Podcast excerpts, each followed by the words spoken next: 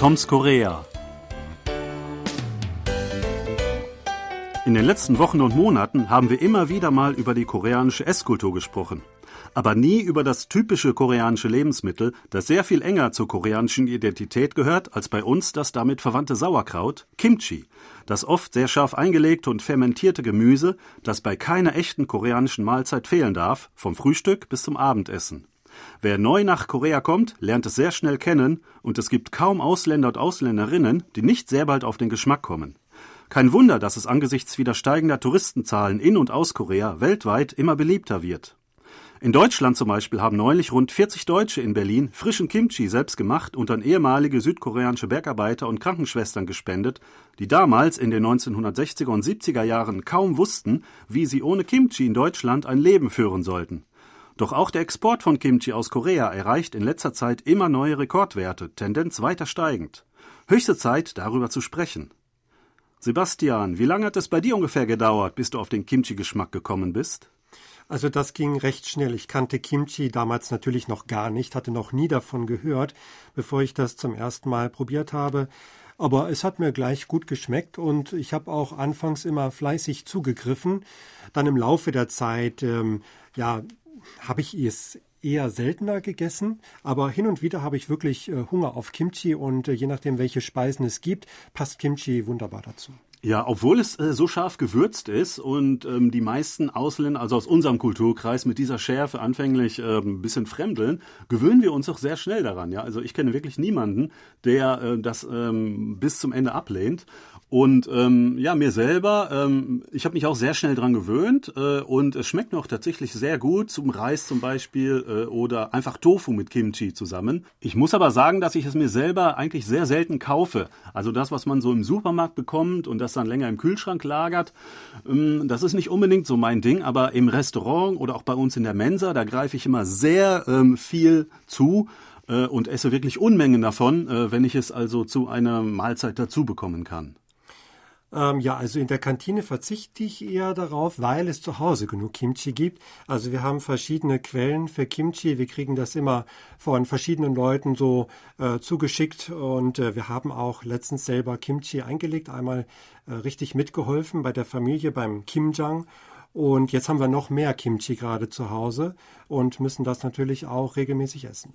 Ja, warum ist eigentlich ähm, Kimchi so beliebt? Also in Korea natürlich aus alter Tradition, ähm, aber auch weltweit wird es ja immer äh, beliebter. Hast du da eine Idee? Ja, es gilt als gesundheitsfördernd. Das hat sich also schnell rumgesprochen. Und tatsächlich ist es auch gut. Ich denke, für die Verdauung bzw. die Darmbakterien ist es sehr gut. Und äh, das ist auch der Grund, warum ich also immer daran denke, hin und wieder Kimchi zu essen, weil ich eben auch denke, es ist gesund, manchmal ein bisschen scharf, aber ähm, ich denke, der Gesundheitsaspekt ist da wichtiger. Ja, also manche Leute sagen ja auch, es hilft zum Beispiel oder könnte gegen Viren helfen, vielleicht als Schutz, weil das Immunsystem dadurch auch gestärkt wird äh, oder vielleicht auch, weil es so scharf ist. Ja, ich weiß nicht, dann denkt man vielleicht, hm, dann trauen sich die Viren nicht so richtig ran. Also ähm, in der Corona-Zeit zum Beispiel, äh, da gab es ja einen kleinen Boom von Kimchi. Ähm, da wurde stärker darauf äh, zugegriffen. Besonders der Export ist da plötzlich angestiegen in dieser Zeit. Aber auch äh, das hält jetzt auch an. Also Corona ist jetzt eigentlich vorbei, aber trotzdem äh, wird es ähm, äh, ist die Popularität nicht gesunken. Ich denke, dass viele Leute irgendwie den, ähm, den Eindruck haben, dass Kimchi generell gesund ist. Ähm, in der Corona-Zeit war es nicht falsch. Ja, dann wird es jetzt natürlich auch richtig sein, wenn man da zugreift. Äh, dass es wirklich gegen Viren hilft. Das ist allerdings gar nicht bewiesen. Das hat sich aber wirklich so verbreitet. Das kam äh, schon zur Zeit der Vogelgrippe auf vor einigen Jahren. Ähm, also das muss man mit Vorsicht genießen, so dieses äh, Gerücht. Aber nun ja, es kann auf keinen Fall schaden.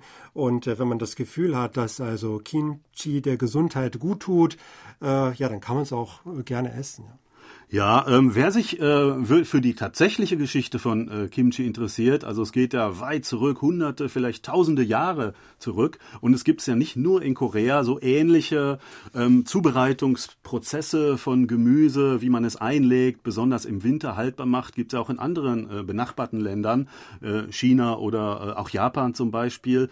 Ähm, es gibt zum Beispiel äh, das Museum Kimchi-kan Früher war das äh, in der Coex in Samsung-dong. Äh, ganz am Anfang äh, unserer Zeit in Korea haben wir da in der Nähe gelebt und ich bin fast jeden Tag dran vorbeigegangen. Ich habe es aber leider nie geschafft, da mal reinzugehen. Aber das äh, Museum soll sehr gut sein. Also nach einem CNN-Bericht landete es einmal äh, auf dem elften Platz der besten äh, Food-Museen weltweit sogar.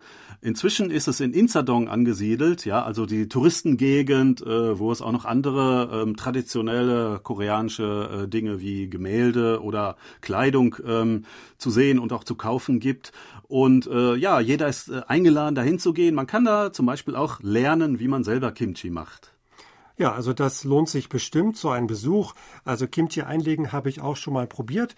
Ist auf jeden Fall interessant, den Prozess einmal kennenzulernen und vielleicht auch mitzumachen und dann das selbst eingelegte Kimchi probieren zu können. Also das können wir nur empfehlen. Ja, ein äh, Wort vielleicht noch. Also Kimchi wird tatsächlich sehr viel äh, in Korea konsumiert. Ich habe eine Statistik gesehen ähm, über verschiedene Altersklassen hinweg. Äh, und wenn man da äh, verschiedene Reissorten äh, trennt, also weißen Reis und ähm, äh, gemischten so Meerkornreis, wenn man die unterschiedlich behandelt, dann wird bei den äh, in der Altersgruppe der 50 bis 70-Jährigen tatsächlich mehr Kimchi als Reis gegessen oder als eine der beiden Reissorten. Ich selber bin auch inzwischen in dieser Altersgruppe der über 50-Jährigen. Also vielleicht sollte ich äh, mich daran halten und auch mehr Kimchi essen. Das würde mir auf jeden Fall nicht schaden. Also Kimchi ist wirklich für jedermann etwas und äh, mittlerweile auch in Deutschland erhältlich. Also schauen Sie mal im Asialeiten Ihres Vertrauens vorbei. Bestimmt werden Sie da fündig. Ja, wir sagen auf Wiederhören. Bis nächste Woche. Thomas Kuklinski-Reh. Und Sebastian Ratzer auf Wiederhören.